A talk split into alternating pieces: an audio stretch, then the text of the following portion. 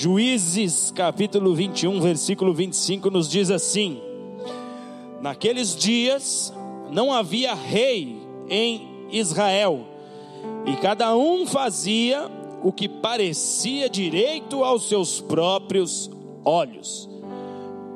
Houve um período na história do povo de Deus, conhecido como o período dos juízes em Israel, e este foi um tempo muito obscuro na história desse povo, porque, como diz o versículo lido aqui, este era um tempo em que cada um fazia o que bem entendia, cada um tomava a sua própria decisão, cada um seguia a sua própria verdade.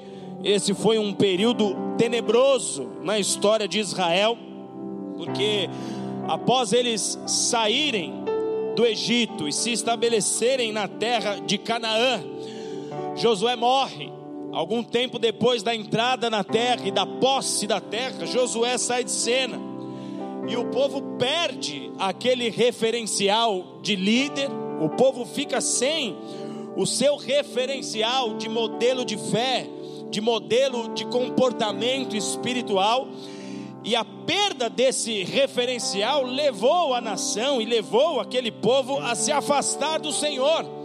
Conforme nos diz Juízes capítulo 2, versículo 13, o povo abandona a Deus e em vez de adorar o Senhor, como Josué já havia instruído, como Josué mesmo já havia mostrado na prática como se fazia, esse povo agora resolve adorar o Deus dos cananeus, porque existiam ainda muitos dos cananeus ali na terra, o Senhor havia dito que eles deveriam expulsar todas as nações da terra de Canaã, da terra que o Senhor havia dado a eles como herança. Então existiam ali muitos rituais, muitos cultos, muito paganismo na terra, e o povo de Deus começa agora, sem a figura de Josué, a adotar o sistema de adoração dos cananeus. Eles passam a adorar os Baalins, os deuses cultuados ali naquela terra. Isso leva Israel a viver debaixo de uma maldição. Na verdade, a partir desse momento e a partir desse comportamento, Israel começa a viver agora debaixo de um ciclo de derrota. Os inimigos se apossavam do povo, faziam esse povo de escravo, se apossavam das, das plantações, das colheitas desse povo, e aí o povo, dominado, acuado, subjugado novamente por outros adversários, esse povo se põe a orar, esse povo se põe a clamar: Ah, Deus me ajuda, vem em meu socorro, olha para minha casa, olha para minha família. E Deus, em sua misericórdia, dava uma resposta. Deus levantava um juiz, Deus levantava homens, ou em algumas ocasiões até mesmo mulheres, que serviam ali como libertadores de Israel. Esses homens vinham, livravam Israel do domínio desses inimigos, o povo desfrutava de paz por um certo período de tempo, só que era um povo sem regras. E esse povo sem regras, novamente se afastava de Deus.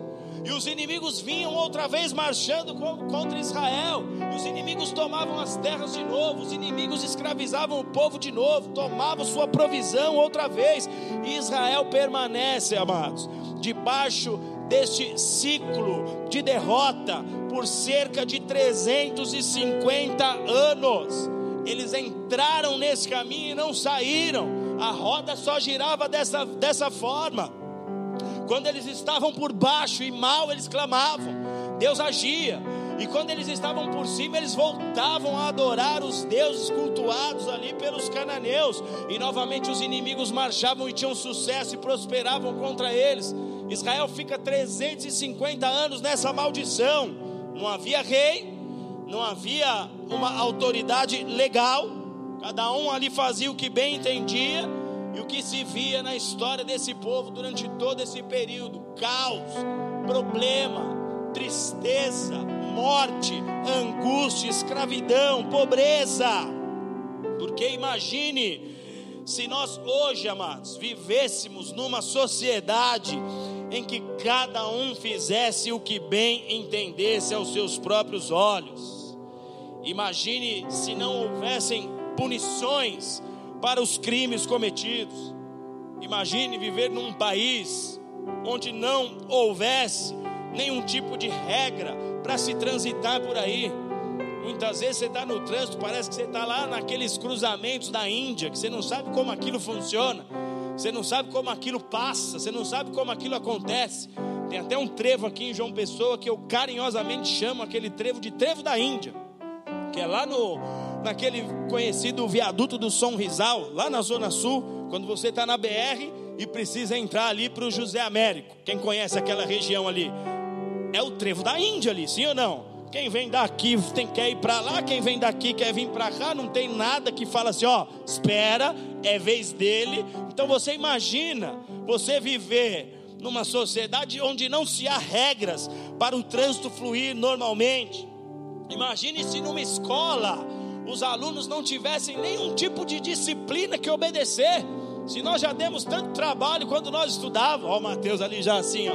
Se nós já demos tanto trabalho quando nós estudávamos, eu seria o diretor da escola, porque sem poder eu já mandava. Imagina se não tivesse nenhum tipo de regra para se ter um convívio adequado. Imagine viver numa sociedade sem leis, sem regras e sanções para pagamento de dívidas. Já tem um monte de gente que fala: eu vou fazer uma dívida e vou esperar vencer, caducar. Imagine sem regras. Imagine se cada um pudesse jogar o seu lixo onde bem entendesse, se cada um tratasse a outra pessoa como achasse que tem que ser. Imagine, amados, viver numa sociedade sem leis, se tendo as leis, nós temos os problemas que temos.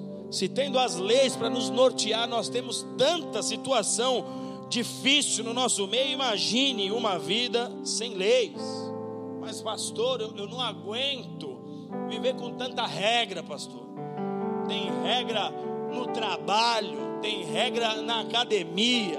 Agora, os lugares onde a gente vai, tem que pisar num tapete, aí tem que pisar no outro Aí a mulher fala, volta lá. Aí eu falo, mas e ali onde eu pisei? Se eu cair ali, eu pego o tal do negócio. É tanta regra. É regra no clube, é regra no condomínio, é tanta regra que eu não aguento mais. Só que, amados, as leis são regras para um bom convívio em sociedade. Amém? Elas estabelecem limites. As leis e as regras, elas impõem deveres elas nos situam, elas dizem para nós até onde nós podemos ir com liberdade, até onde nós podemos ir com segurança. Elas organizam cidades, ambientes, elas são como agentes de gestão, elas são os próprios fiscais. As regras e leis estão ali para nos proteger em muitos casos. E como eu disse, se com elas já é difícil o convívio em sociedade, Imagine viver sem elas. Era o que estava acontecendo com Israel. No tempo e no período em que eles são ali conduzidos pelos juízes, que não eram autoridades permanentes, Deus levantava alguém num período para libertar Israel da opressão. Eles não tinham um rei, eles não tinham um líder estabelecido. Eles viveram tempos difíceis. Quando nós falamos de leis que regem a sociedade, nós precisamos considerar que essas leis foram criadas por homens e que em alguns casos essas leis podem ser abusivas, como nós temos visto acontecer até mesmo na nossa nação, e que também muitas leis que se vê por aí, elas podem ser até mesmo sem qualquer fundamento. Porque onde está a mão do homem, está também os interesses dos homens, daqueles que criam essas leis e as colocam e as sancionam para, a, para funcionar dentro de uma sociedade. Onde há a mão do homem, há interesse. Então existem algumas leis esquisitas por aí. Amém? Existem leis esquisitas ao longo da história que já não existem mais, existem leis esquisitas que ainda permanecem. Eu vou citar aqui, por exemplo, algumas, só para você entender. Em Roma, na, na, na, época do Império Romano, existia um imperador chamado Calígula. E esse imperador tinha um cavalo chamado Incitatus. Incitatus era um cavalo nobre, um cavalo de corrida. Os romanos apreciavam muito esses tipos de cavalo. Incitatus era um cavalo muito estimado pelo imperador Calígula, ao ponto de Incitatus ter para si 18 criados. Olha que absurdo isso. O cavalo, ele era tratado com todas as pompas, com todas as honrarias. Ele usava colar de pérolas. Ele dormia em, em, em mantos de púrpura. E púrpura era a cor utilizada em manto da realeza, em capas que reis tinham em suas costas. Incitatus era cuidado como muitas vezes os homens não são. E o imperador diante de todo esse amor e de todo esse, esse crédito dado ao seu cavalo, Calígula chegou a decretar Incitatus como primeiro-ministro no seu império. Isso se tornou uma lei. As pessoas tinham que obedecer o cavalo. As pessoas tinham que se curvar ao cavalo. No Império Sacro Românico, Houve um rei chamado Carlos Magno que proibiu, por exemplo, que as mulheres aprendessem a ler. E eu imagino as feministas de hoje nesse tempo como é que elas iam se comportar, porque era reino. E no reino, se você não obedecesse às ordens do rei, o que, que acontecia? Tome o seu pescoço na forca, você já era. Na Grécia, o, o, o, pulando aqui mais um, o imperador Napoleão, o imperador francês Napoleão, ele proibiu que se entrasse no palácio de Versalhes com salto, porque Napoleão ele era baixinho, então ele tinha medo de que as pessoas ficassem sempre maiores do que ele, para evitar ninguém entra de salto aqui. Olha os absurdos. Lógico, essas, essas aqui já não estão mais em vigor, porque esses impérios também foram extintos. Na Grécia antiga, se uma pessoa fosse pega dirigindo com uma roupa fora de moda, ela seria presa. Olha que absurdo, é ou não é? E você pode achar estranho, mas por exemplo, aqui a gente não pode dirigir de chinelo. Sim ou não? É proibido. Alguns aí falaram, é mesmo? Os, os motoca da cidade aqui tinha que estar ouvindo isso aqui, porque o que eu mais vejo é motoca de chinelo. É proibido. E se se vestisse mal? Fico pensando no formiga lá. Fico pensando em, nessas pessoas que se vestem no escuro. Como é que ficaria? Seria preso. Na Suécia, os pais podem ser presos caso elas chamem a atenção dos seus filhos ou envergonhem os seus filhos em público, tirando a autoridade dos pais. No Japão, Japão, para quem não sabe, é um grande produtor de arroz, e o arroz é um, o alimento que eles mais consomem lá, no café, no almoço, no jantar, é arroz a todo instante, o famoso gohan, que eu acho que o tal do rango, que a gente fala, tô com fome, vou, vou comer um rango, eu acho que a gente realmente mudou a, a, a, o sentido da palavra, porque arroz no Japão é gohan, alimento também eles tratam como gohan.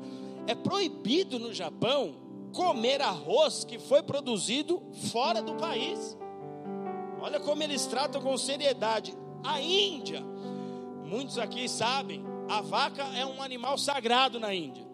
Então, lá na, na Índia é o seguinte: o trânsito para, as vacas vêm dando um rolê, o trânsito para, todo mundo para para a vaca passar. Deixa a vaca passar, porque ela é um animal sagrado. Se alguém atropelar uma danada de uma vaca, vai preso. Olha só, é lei. No Rio de Janeiro, amados. Olha que absurdo isso. É proibido no Rio de Janeiro praticar um assalto sem a camisa do Flamengo. É proibido. Lá esse é o perfil que hoje assaltaram o Botafogo, coitado do Botafogo. Não ganha uma, não sei quanto. Assaltaram o Botafogo hoje. Proibido lá. Mas tirando a parte da brincadeira, todas essas leis aqui citadas, elas foram verdadeiras em algum período, outras ainda o são. Mas o que eu quero falar aqui é que existe uma lei para mim e para você, que é a chamada lei do Senhor. Diga em voz alta: a lei do Senhor. Desde o Éden, o Senhor estabeleceu uma lei, E essa lei deveria habitar no coração do homem. Deus estabeleceu uma lei para que o seu povo crescesse por meio dessa lei, para que o seu povo se desenvolvesse como povo e nação, com base nessa lei. Uma lei que estabeleceria as relações deste povo chamado de povo de Deus, uma lei que se tornaria a sua própria cultura. Porque quando falamos da lei de Deus, nós estamos falando diretamente da palavra de Deus. Lei e palavra no reino de Deus é a mesma coisa. A lei que Deus deu para Adão no Éden, todos os ensinamentos ali transmitidos a Adão, deveria ser a própria cultura do povo de Deus. Uma lei que em Moisés ela ganha forma, ela ganha uma roupagem, em Moisés essa lei se torna escrita e que tinha como ponto alto os seguintes mandamentos a lei de Deus tinha dois mandamentos como ponto alto: amem a Deus acima de todas as coisas e amem ao próximo como a vós mesmos. Essa era a lei de Deus, ou na verdade ainda o é. Por que, que esses dois mandamentos aqui, amados, representavam o ponto alto da lei de Deus?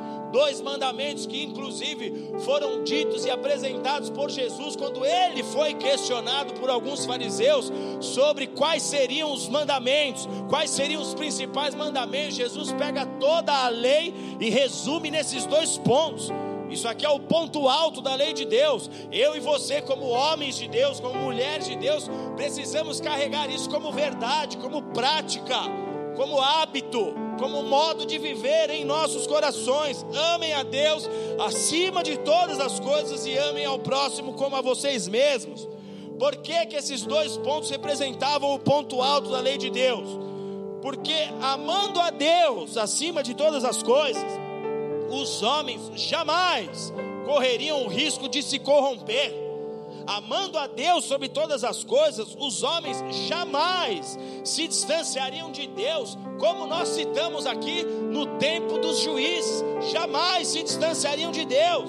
Por quê? Porque amando a Deus sobre todas as coisas, o homem não iria seguir outras leis, seguir outros costumes criados por homens. Mas ele sabe, eu tenho uma lei, é a lei que o meu Deus me deu. Eu não posso colocar nada à frente do meu Deus. Então isso evitava o corromper-se, isso evitava o afastar-se de Deus.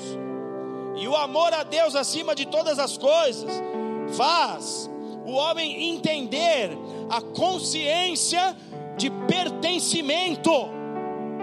Quando você olha para o povo judeu, para a nação de Israel, você percebe que aqueles que são devotos em sua fé, eles usam um chapéuzinho sobre a sua cabeça, o chamado kippah. Aquele kippah faz com que esses homens tenham exatamente essa chamada consciência de pertencimento.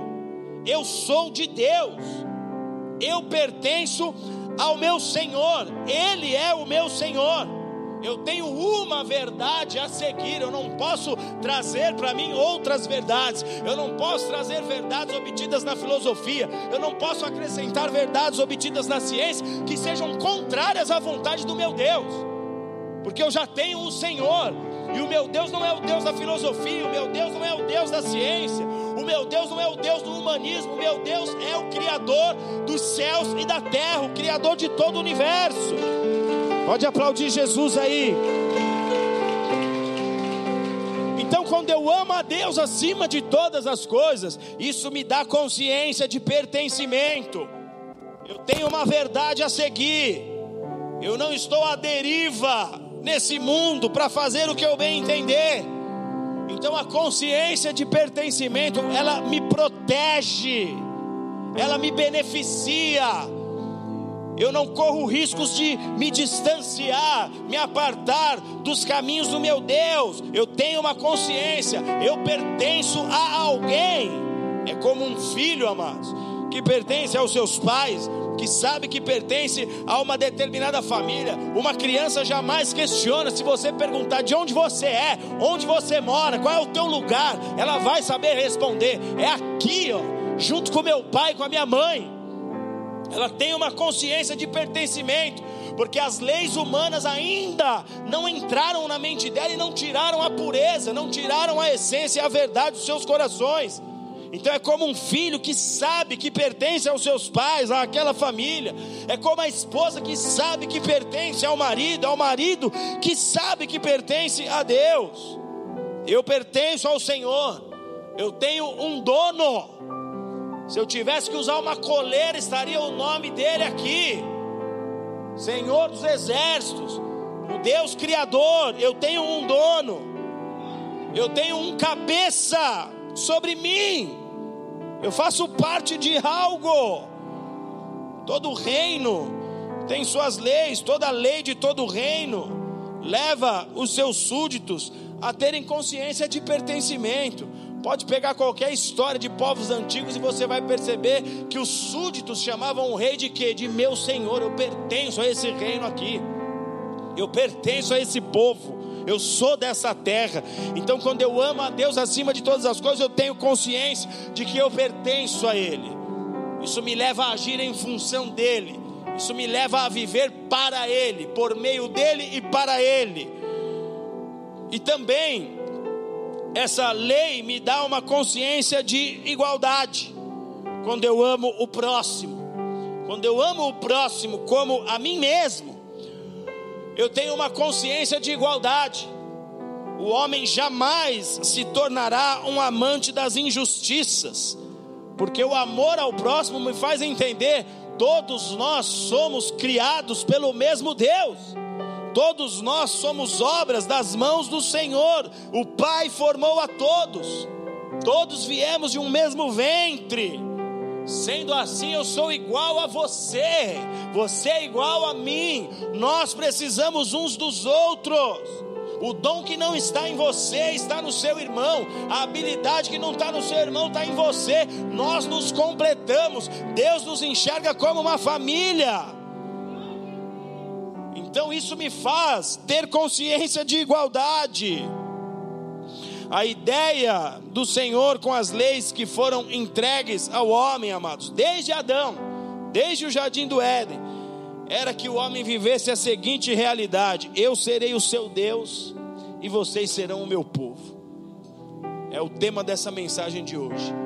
Esse era o querer de Deus desde o começo. Eu te formei, eu te criei. Eu serei o seu Deus, vocês serão o meu povo. Eu serei o teu Senhor, você será o meu rebanho. Eu serei o seu pastor, você será a ovelha do meu pastoreio. Esse era o intuito de Deus. Leis para nos proteger dentro dessa verdade. Essa era a intenção do Senhor. Deus estabeleceu uma aliança. Deus estabeleceu um pacto. Onde nesta relação o homem teria o Senhor como seu Deus através de uma vida dedicada e aplicada às leis de Deus.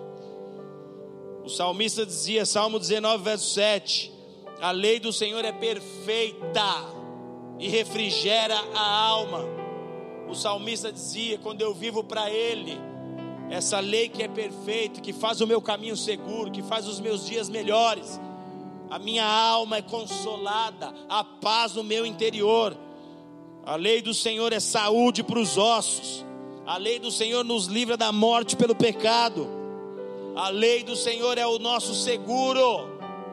Porque quando eu ando em obediência a essa lei, num pacto estabelecido com essa verdade, os meus inimigos não me alcançam o Senhor já determinou na lei que haveriam proteções em meu redor, que haveria um seguro em meu redor, e que quando os meus inimigos se levantassem para marchar contra mim, Ele mesmo iria ao encontro desses inimigos. Então a lei é o meu seguro. Eu não preciso confiar em homens, eu não preciso confiar em estrutura. A lei do Senhor é o que me traz a verdadeira paz, porque eu já não dependo de circunstâncias para estar feliz. Eu já não dependo de ter muito dinheiro ou ter ou não ter. Eu já não coloco mais a minha expectativa e a minha esperança no que os homens podem fazer, no que as leis desse mundo podem ou não vir a melhorar a minha vida. A lei do homem é falível, a de Deus é infalível. A lei do Senhor nos mantém de pé, porque a lei de Deus é a nossa força e o nosso vigor. Quando eu tenho a lei do Senhor em meu coração, quando nós, como igreja, temos a lei em nossos corações, isso revela na prática que o Senhor é o nosso Deus e que nós somos o seu povo. Eu só posso ser considerado povo de Deus se eu sou o povo da aliança. Eu só posso ser considerado povo de Deus para os anjos e para os demônios que me assistem diariamente no meu caminhar, na minha trajetória nessa terra. Eu só posso ser considerado povo de Deus se a lei de Deus é a minha lei. Abra sua Bíblia em Deuteronômio capítulo 9. Eu serei o seu Deus e vocês serão o meu povo. Esse é o desejo de Deus para mim e para ti.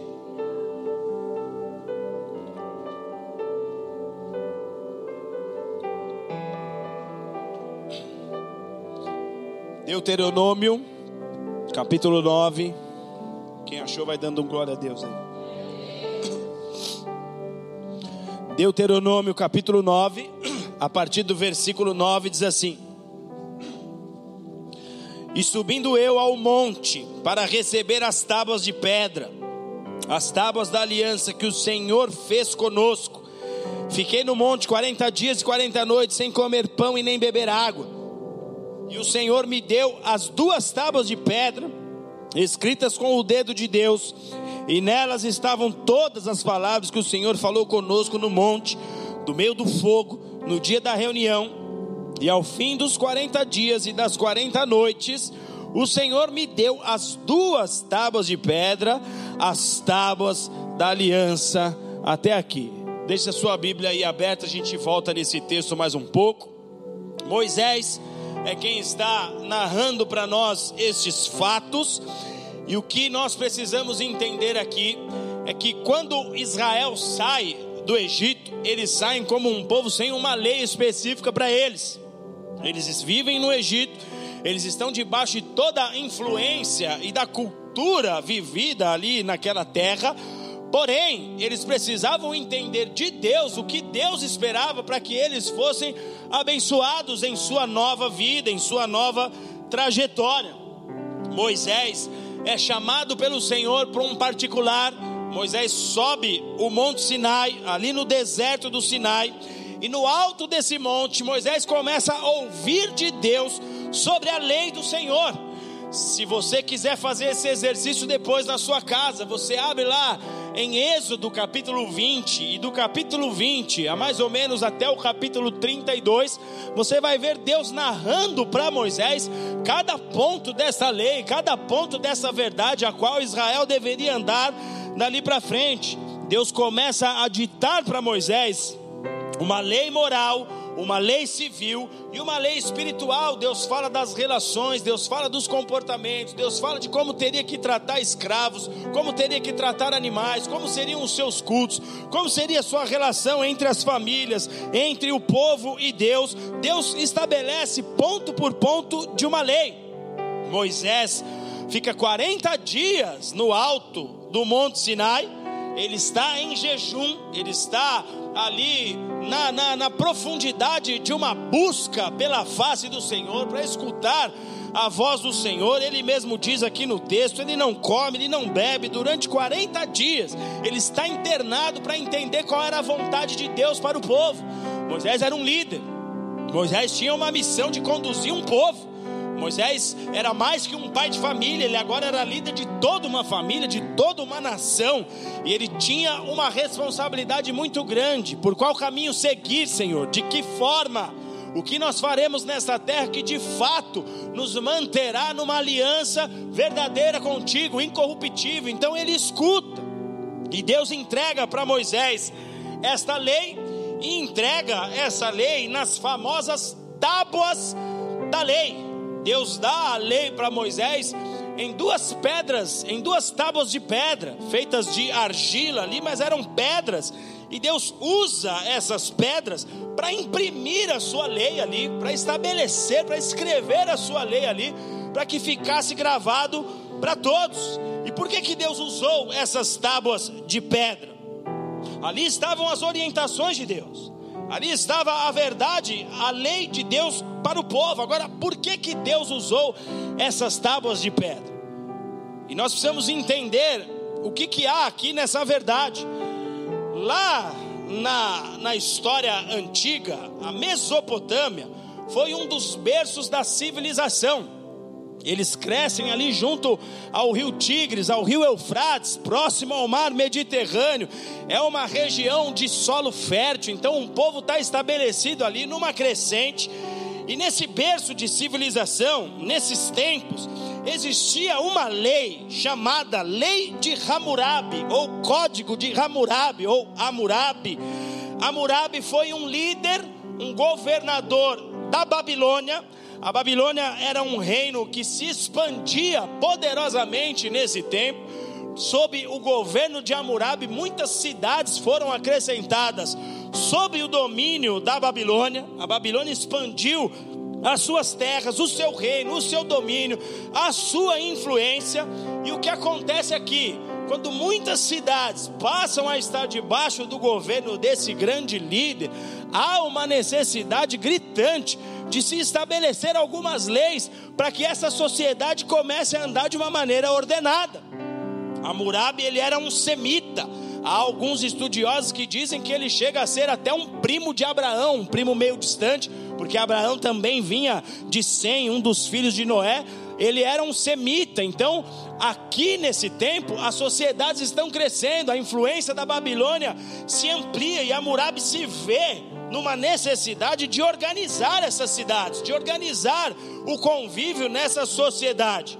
Hammurabi então cria um código de leis, um código de leis civis. Esse código foi criado há dois mil anos antes de Jesus, antes de Cristo. Esse código de Hammurabi ele é conhecido como a lei escrita mais antiga de que se tem conhecimento. Há alguns que até dizem que há uma outra realidade, há uma outra lei escrita antiga, porém, essa é a mais famosa, essa é a mais aceita. Foi o primeiro código de leis escritas, e esse código era uma lei civil que abrangia a Babilônia, a Assíria, grande parte do território de Canaã e também do Egito, nos dias dos patriarcas. Então, Abraão Isaac e Jacó viviam sob a influência dessa lei. Há alguns estudiosos que entendem que quando Deus chama Abraão de Ur dos Caldeus, que fazia parte desse governo babilônico, era por causa de uma bagunça que existia ali, e Deus precisa tirar Abraão, levar para um outro lugar, uma terra virgem, e estabelecer uma nova lei, a lei que seria a lei do seu povo, a lei de Deus no coração do seu povo. Então, a lei de Hammurabi, ou o código de Hammurabi, abrange praticamente as principais cidades daquele tempo, nos dias dos patriarcas. Esse código continha 282 leis. A mais famosa lei de Hammurabi é uma lei que nós encontramos inclusive na Bíblia, porque é a lei conhecida como Taliones Leges, ou a lei do talião ou traduzindo aqui para o português, é a lei do tal qual, conhecida por nós como olho por olho e dente por dente. É a mais rigorosa, recíproca, como pena para um crime. Alguém que comete um crime deveria ser acometido do mesmo mal que ela fez para uma outra pessoa. Quando Moisés está no alto do Sinai, ele ouve Deus falar isso com ele. Moisés está recebendo a revelação de Deus e Deus fala dessa lei com ele no Sinai. Êxodo capítulo 21, de 23 a 25 diz: E se houver dano grave a uma pessoa, então se dará vida por vida, olho por olho, dente por dente, mão por mão, pé por pé, queimadura por queimadura, ferida por ferida, golpe por golpe. Deus fala: o mal que uma pessoa fez para outra é o mal que ela receberá. Isso era o que se tinha como a, a, perfeita justiça nesse tempo, a lei do tal qual, a lei do taliones leges. Cada um que feriu alguém seria ferido com a mesma ferida. Moisés escuta Deus falar, Moisés escuta Deus dar essa mesma direção.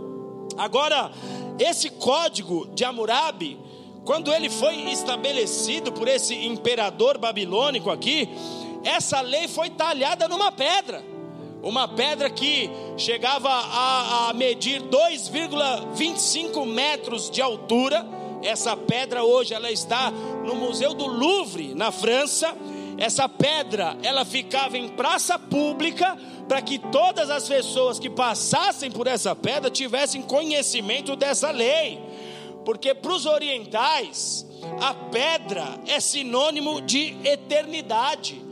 Por que, que foi talhada na pedra essa lei? Porque para o oriental, uma vez talhada na pedra, essa lei não poderia ser mudada, não teria como extinguir a lei, não teria como acrescentar nenhuma vírgula a essa lei, não teria como se modificar essa lei. Era uma lei eterna, era uma lei que teria validade eterna, porque uma lei talhada na pedra não tem quem mude. É exatamente nessa essência aqui, por causa dessa verdade, que surge o termo chamado cláusula pétrea. Se você pega a Constituição brasileira, que é a lei federal que rege a nossa nação, todas as leis criadas, elas têm que vir do que já está estabelecido na Constituição existe na Constituição algumas cláusulas pétreas, que são cláusulas como se elas fossem talhadas na pedra, ela não pode ser removida, ela não pode ser alterada. Existem outros países que têm também essas cláusulas pétreas em suas constituições. Então daqui surge esse termo, daqui surge essa essência, e daqui surge o porquê Deus colocou a sua lei em pedras.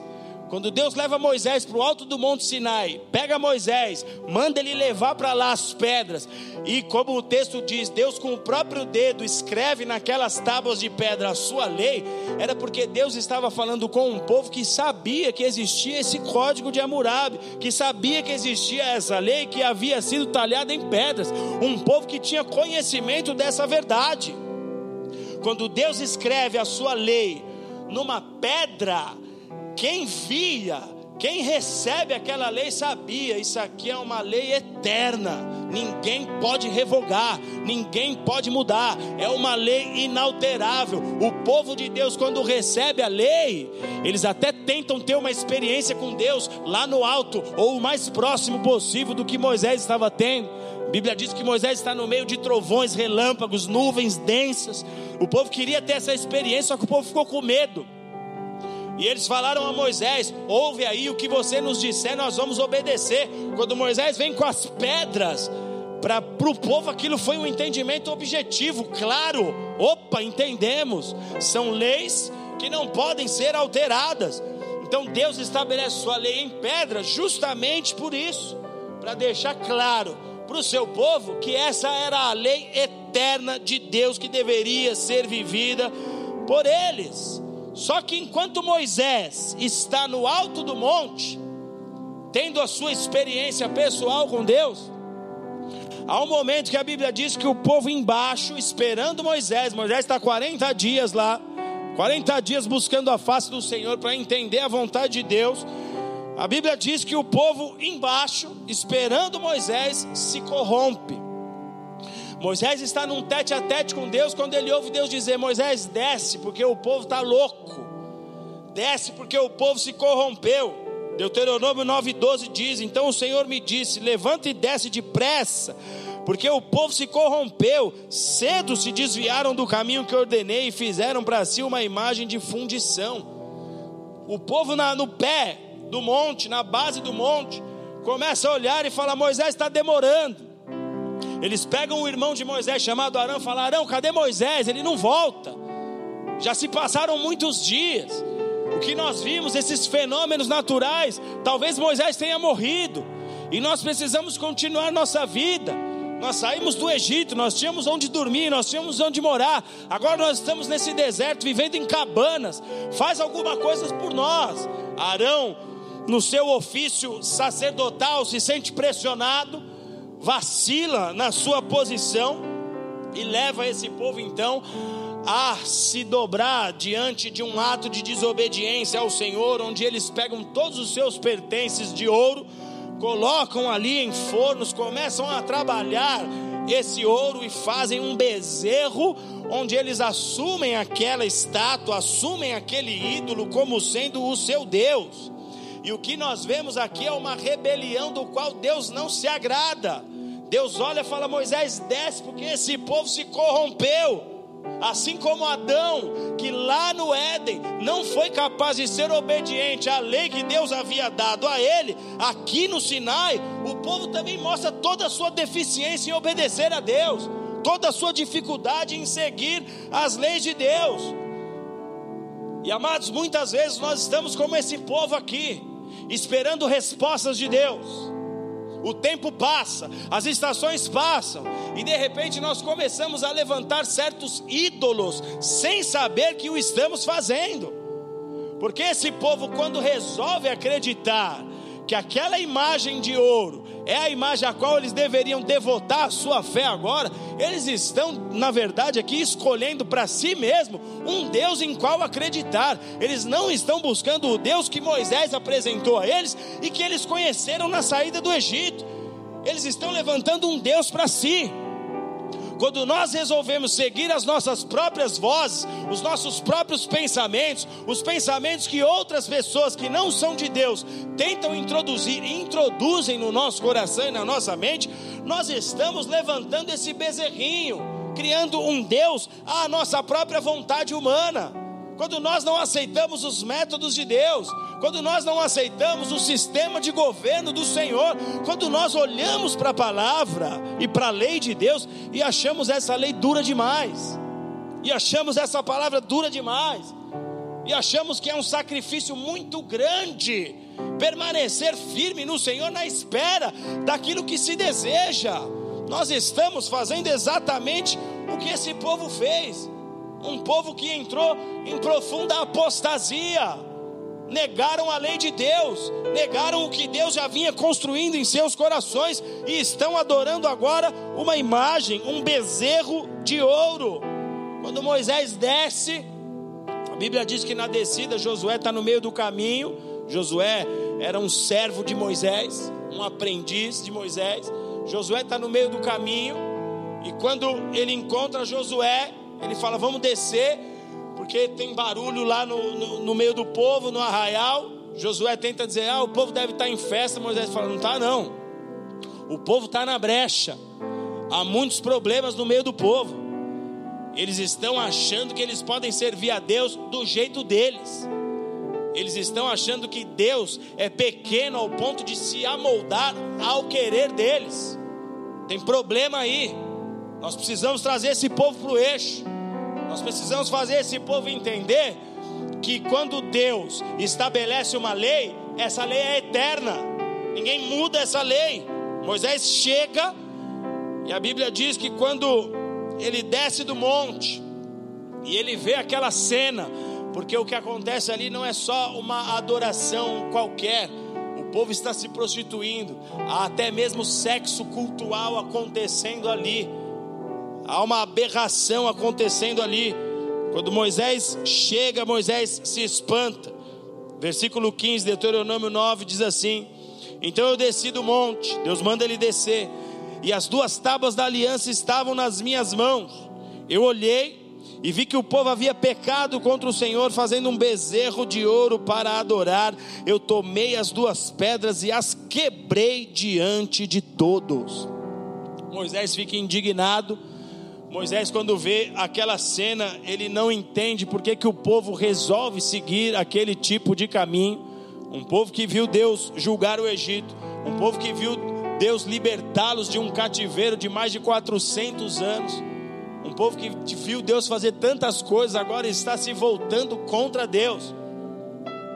Esse é o tipo de rebelião mais terrível que existe, porque nós já vimos Deus com o seu amor a presença do Espírito Santo nos traz paz, mas quando nós temos as nossas dificuldades, nós resolvemos tomar os nossos próprios caminhos e as nossas próprias decisões. Isso é negar a lei de Deus, é negar que Deus tenha o controle de todas as coisas, é negar que a sabedoria de Deus é maior do que a nossa que Ele sabe exatamente o que Ele está fazendo com a nossa vida. É o que esse povo faz. Moisés desce do Sinai e se revolta. Ele encontra o povo em rebelião. E ele pega aquelas duas tábuas de pedra e simplesmente quebra, joga no chão, destrói diante de todo aquele povo. E o que Moisés queria, na verdade, ao quebrar aquelas tábuas, o que Moisés queria fazer o povo entender é: de nada vale essa lei, inclusive estar talhada em pedras, se antes ela não estiver no seu coração. De nada vale aqueles que morreram no passado para que a palavra chegasse ao nosso encontro, se essa palavra não se tornar a sua lei. De nada vale os sacrifícios que você mesmo rendeu a Deus no passado, se hoje a sua disposição em continuar fiel à lei de Deus não for igual ou maior a que já foi um dia. Moisés quebra as tábuas para dizer: Isso aqui não vale nada.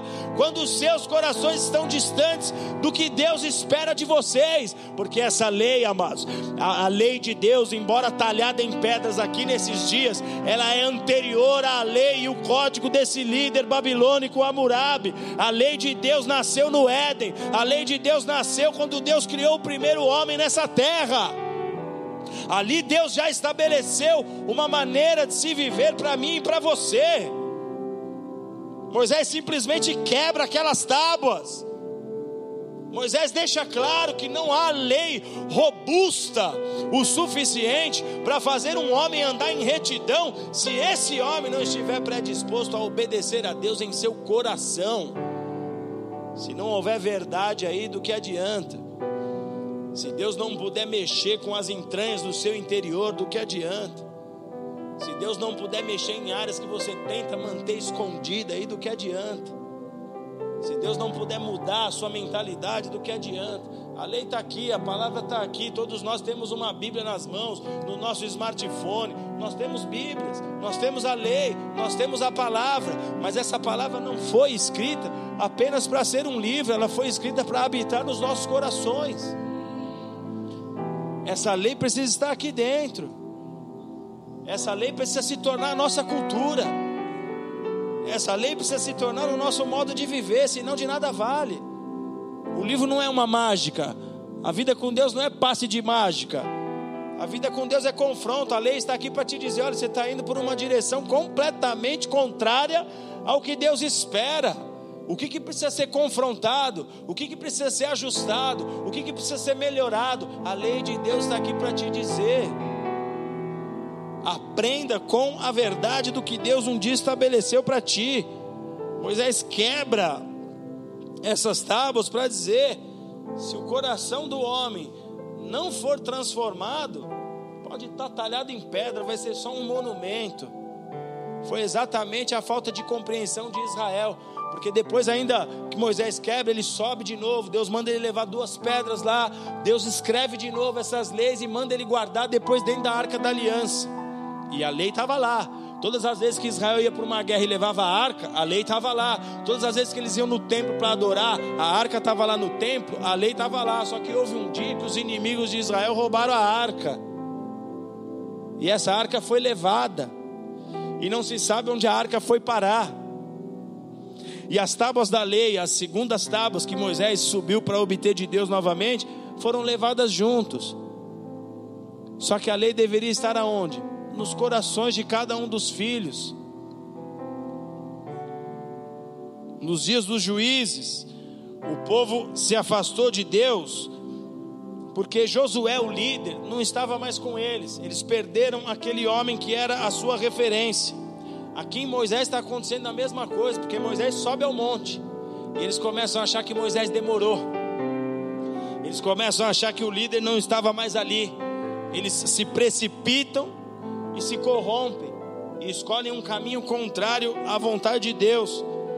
Se você olha a crucificação de Jesus, até mesmo na crucificação de Jesus, após a morte de Jesus ali, nós vemos os discípulos abandonarem suas posições porque a figura do líder não estava mais ali no meio deles. Tem gente que só vai se o outro for, tem gente que só faz se o outro faz. E na verdade, nunca foi o desejo de Deus que fosse necessário a figura de um homem para que o seu povo vivesse debaixo da lei. Porque o dia que o líder não viver, você cai do lugar que você está. Se você depender de um homem para ser alguém que vive a lei de Deus, Se você depende da sua esposa para viver a lei de Deus, se você depende do seu marido, do seu pai, do seu líder de célula, você está completamente equivocado. Se você é alguém que depende do dia que você vai ministrar na tua célula para correr, se chegar a Deus, pedir perdão das bobeiras que você fez, para ficar certinho, para dar certo a sua célula naquela noite, mas depois você continua a sua vida descambada, você ainda não tem a lei no coração. Se você é um alguém que, como Israel no tempo do juiz, quando tudo está bem, você dá aquela mega abandonada no Senhor, vai viver a vida do seu jeito, e quando aperta, você resolve clamar a Deus pela misericórdia e o favor de Deus, você não tem a lei no coração ainda, você ainda depende de pessoas, você ainda depende de estruturas, você ainda depende de coisas que não deveriam fazer parte da sua relação com Deus. A sua relação com Deus é você e Ele são as respostas que você dá a Ele. É a maneira como você reage à lei de Deus. Isso aqui é minha verdade. Eu tenho um dono. Esse é o meu caminho. Eu não estou aqui para viver o que eu acho que eu tenho que viver. Ah, agora eu quero ser um popstar. Deus me chamou para ser popstar? Se não, deixa eu aqui na lei de Deus. Está cheio de adorador nos nossos dias aqui que está tá encantado com essa ideia de ser popstar está encantado com essa ideia. São pessoas que querem viver uma vida espiritual tendo relação, conseguindo ter uma relação, dizem, né, saudável, com pessoas que não querem nada com Deus, porque segundo esses, eles precisam conseguir transitar no meio dos incrédulos. Só que se for para abandonar a lei de Deus, filhão, é melhor tu não ir. Se for para ser afastado da lei, é melhor tu não ir. Nunca foi o desejo de Deus que você dependesse de uma figura, como o povo dependia de Josué, como o povo dependia de Moisés. Os homens que Deus chama, os homens que Deus comissiona no seu reino, são levantados com um único propósito: te fazer lembrar da lei do Senhor. É para isso que Deus levanta os seus servos, para te fazer lembrar da lei do Senhor. Essa foi a orientação que Deus deu para Israel na saída do Egito. Chamar Israel. Ouve Israel. Sabe o que você tem que fazer? Quando você se acordar, busca o teu Deus. Sabe o que você tem que fazer? Quando você estiver naquelas sinuca, naquelas situações que você precisa decidir entre a esquerda e a direita, busca o teu Deus. Sabe o que você tem que fazer quando você não entender a palavra que você está lendo? Busca o teu Deus. A palavra é dele, é ele que vai te revelar. Não é para você entrar na internet e pegar opiniões de homens. É buscar o Espírito. Porque nós vivemos dias em que Jesus já nos alertou que ia proliferar o número de falsos profetas. Ia ser como uma peste nos nossos dias. Se você for bobinho, o diabo já sabe como te pegar. Você é preguiçoso, não quer entender a palavra pelo Espírito, através do Espírito. Você não quer mudar a sua condição por aquilo que o Espírito tem a fazer na sua vida. Lei do Senhor é perfeita. O apóstolo Paulo foi um desses homens levantados por Deus para fazer aqueles que o escutavam e que ainda o escutam, porque nós falamos desse apóstolo e dos seus escritos até hoje. Ele foi um dos que Deus levantou para fazer o povo lembrar da lei do Senhor. Ele mesmo, quando houve uma certa disputa entre pessoas que entre si estavam disputando quais, qual era a autoridade que deveria falar com eles, eu sou de Paulo, eu sou de Apolo, eu sou de não sei quem. Paulo vem e fala assim: Ei, foi, foi Apolo que morreu por vocês na cruz? Foi Paulo que morreu por ele mesmo falando dele, que morreu por vocês na cruz? Porque defender as bandeiras de homens? Sua bandeira é Jesus. Sua bandeira é o Evangelho. Esse Paulo é levantado por Deus para fazer o povo lembrar a lei do Senhor. Lá em 2 Coríntios, capítulo 3, versículo 3, Paulo declara o seguinte: Já é manifesto que vocês são uma carta de Cristo ministrada por nós, está falando aqui da sua condição. Eu estou aqui para lembrar a lei do Senhor para vocês, ministrada por nós e escrita não com tinta, mas com o Espírito do Deus vivo, e não em tábuas de pedra, mas no coração. Paulo está lembrando seus ouvintes aqui da importância de se ter a lei no coração, porque, como nós vimos lá nas leis de Hammurabi, como também nas leis de Deus, que elas foram talhadas em pedra, Paulo, ao falar da lei de Deus, aqui ele deixa claro que a lei não deve permanecer escrita em pedra mas a lei tem que estar no nosso coração, escrita pelo Espírito Santo de Deus. É isso que faz com que essa lei seja perpétua, se ela estiver aqui. Agora, as pedras o próprio Moisés quebrou, a de Hammurabi virou uma peça de visitação num museu. As leis das nações já foram mudadas continuamente. O nosso país é uma, um carnaval. As leis que regem a nossa nação são as mais terríveis, porque sempre há emendas, sempre há coisinhas que eles querem fazer por interesses próprios. O que o Senhor espera de nós? Que a lei do Senhor, a lei do alto, esteja no nosso coração, porque é essa lei que nos protege. É essa lei que vai te fazer um bem-aventurado hoje e amanhã. As leis dessa terra não vão interferir na sua vida se você viver pela lei de Deus. Esse é o discurso do Pai desde o Éden, desde Adão. E Paulo está falando aqui: a lei precisa estar no coração, a palavra precisa estar escrita no coração, não em placas de pedra como foi no Sinai. Essa lei ela nos beneficia em muitas coisas, mas eu quero citar rapidamente só algumas aqui, especificamente para nós essa noite. Jeremias capítulo 31 diz: Vem dias, diz o Senhor, em que farei uma aliança nova com a casa de Israel. O profeta, Deus está falando por meio do profeta aqui, a aliança passada do Sinai foi uma, e o Senhor está falando: Eu farei uma aliança nova com a casa de Israel, com a casa e com a casa de Judá, não conforme a aliança que eu fiz com os seus pais, no dia em que os tomei pela mão para os tirar da terra do Egito, porque eles invalidaram a minha aliança, apesar de eu os haver desposado, diz o Senhor. Mas esta é a aliança que eu farei com a casa de Israel depois daqueles dias, diz o Senhor. Porei a minha lei no seu interior e a escreverei no seu coração, e serei o seu Deus, e eles serão o meu povo. Quando a lei está no coração, quando ela se tornou a sua cultura, quando ela se tornou a sua prática diária, você já se vê como alguém que vive para o reino mesmo, que me alimenta é o reino, a minha alegria é o reino, eu respiro o reino, eu acordo o reino, ando, vivo como o reino, durmo o reino, essa é a minha verdade. Eu, eu, eu, tenho, eu, eu tenho um entendimento de pertencimento, consciência de pertencimento, sei quem é meu Deus. Quando isso acontece com você, de fato, você é membro de uma aliança. Quando não, você está fora da aliança.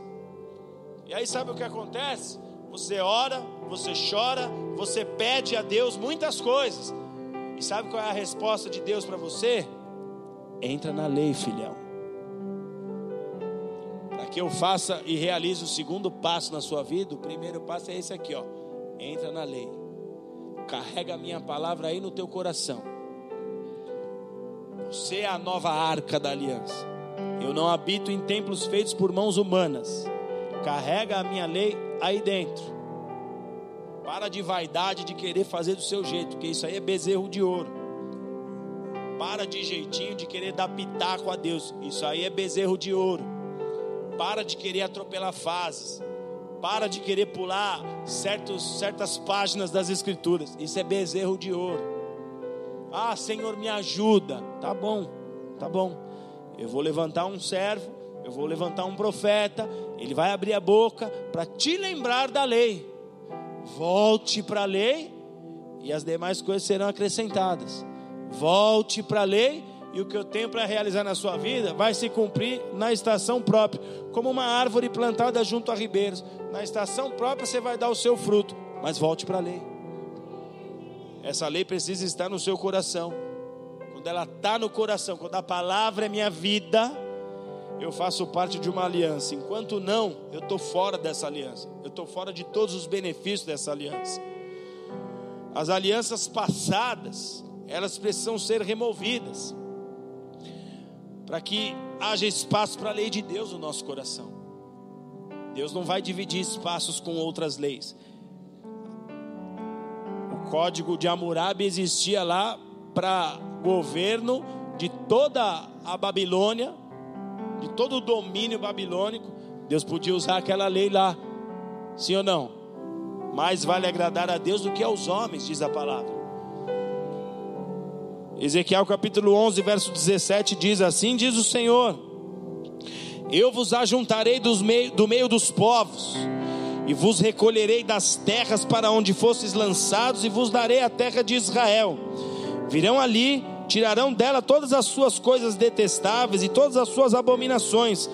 Então eu lhes darei um mesmo coração, um espírito novo porei dentro deles, e um espírito novo porei dentro deles, e tirarei da sua carne o coração de pedra e lhes darei um coração de carne, para que andem nos meus estatutos e guardem os meus juízos e os executem. Eles serão o meu povo e eu serei o seu Deus. De novo aqui. Para eu ser o seu Deus, você precisa estar na lei. Então, tira tudo o que representa a lei desse mundo Tira tudo o que representa costumes dessa terra. Tira todas as alianças que te afastam do teu Deus. Uma aliança ela é feita a partir de uma concordância. Seja uma concordância de ideias, seja uma concordância de costumes, seja uma concordância de cultura, isso se torna uma verdade na sua vida. Quando você senta com alguém numa mesa e concorda com aquele pensamento, uma aliança é estabelecida, você pensa igual a ele. Se esses pensamentos não são os pensamentos do reino, automaticamente você está fora dessa aliança. E amados, como uma cultura é absolvida pelo convívio, porque desde pequeno nós escutamos a avó dizer que com quem a gente anda a gente se torna parecido. Uma cultura é absolvida pelo convívio, a lei também.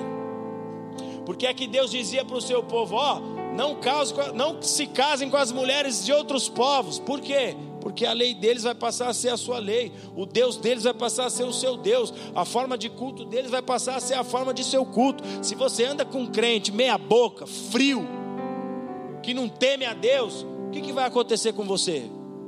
Você vai se tornar parecido com essa pessoa. Na verdade, você só anda com ela porque você já é parecido com ela. Como eu brinquei com a irmã, se você é do fogo, você quer estar com quem é do fogo.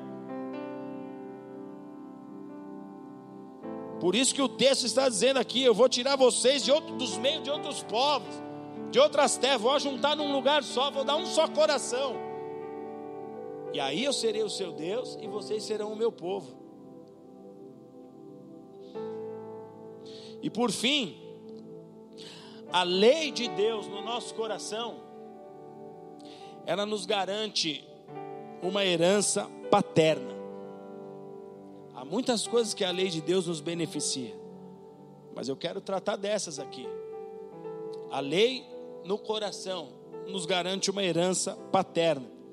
Ezequiel 36, verso 25 diz assim: Então derramarei água sobre vós, água pura sobre vós, e vós ficareis purificados eu vos purificarei de todas as vossas imundícies e de todos os vossos ídolos. Dar-vos-ei um coração novo, porém dentro de vós um espírito novo. Tirarei de vós o coração de pedra e vos darei um coração de carne. E porei dentro de vós o meu espírito, e farei que andem nos meus estatutos, e que guardem os meus juízos e os observem. Habitarão na terra que eu dei aos vossos pais, e vocês me serão por povo, e eu vos serei por Deus. Aqui o profeta está dizendo que, por meio da água, o Senhor opera uma purificação, uma limpeza genuína do nosso interior. E isso aqui diz respeito ao que a palavra de Deus opera em nós. A palavra de Deus ela tem esse, esse objetivo de nos purificar, de tirar o que representa uma afronta a Deus, o que representa rebelião a Deus e estabelecer em nós uma nova cultura. E aí o que a palavra de Deus está nos dizendo através do profeta Ezequiel aqui é que vocês habitarão numa terra que eu dei aos vossos pais. O que, que isso significa, amados? Uma família espiritual, ela recebe exatamente da mesma porção que Deus derrama sobre a autoridade espiritual. O que Deus derrama no altar, Deus já havia dito isso através do sacerdócio de Arão.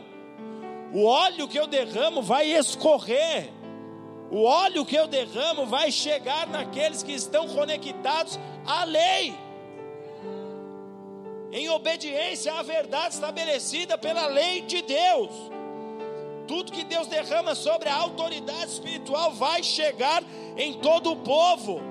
Quando você abre para essa palavra, se conecta a ela, a sua herança passa a ser a mesma herança da paternidade. Porque é que Jesus vai nos dizer que nós, por causa de Jesus e através de Jesus, recebemos a mesma herança de Abraão. Porque Deus, amados, Ele não tem interesse de abençoar e favorecer apenas um. Pelo contrário, esse não é o modo de Deus agir. Deus sempre alcança um para que através desse um ele abençoe outros. Então Deus é um Deus geracional. As leis de Deus, elas são constituídas com base na estrutura familiar. Deus toca o pai da casa, Deus acrescenta sobre o pai da casa, Deus transforma o pai da casa, Deus alarga esse pai em conhecimento, em sabedoria, em unção, em graça, em poder, em favor, em autoridade. Deus acrescenta sobre esse pai, sobre esse líder, dons, riquezas espirituais, mas ele não visa somente o pai, ele está visando os filhos também. Ele não está olhando só para o pai, ele está olhando para os filhos, porque os filhos representam a próxima geração. Esses filhos em algum momento se tornarão pais. Esses filhos representam a continuidade. O nosso Deus é geracional. Então, quando você tem a lei no coração, uma das coisas que a lei gera para você é que as promessas que foram determinadas para a autoridade são as mesmas promessas que estão determinadas para a tua vida. Esse é o poder da lei no teu coração. Isso é o que a lei faz na sua vida. Então, se a autoridade espiritual viveu milagres, vive milagres, vive manifestação de Deus, é o que está disponível para você. A lei te garante isso. Ela vai passar do pai para o filho, ela vai passar do líder para o liderado. A lei vai ter continuidade. Foi o que Deus estabeleceu para nós, amados. Como é que nós andamos? Como é que nós vivemos? Como é que está essa lei aí no seu coração? Curva sua cabeça e feche os seus olhos.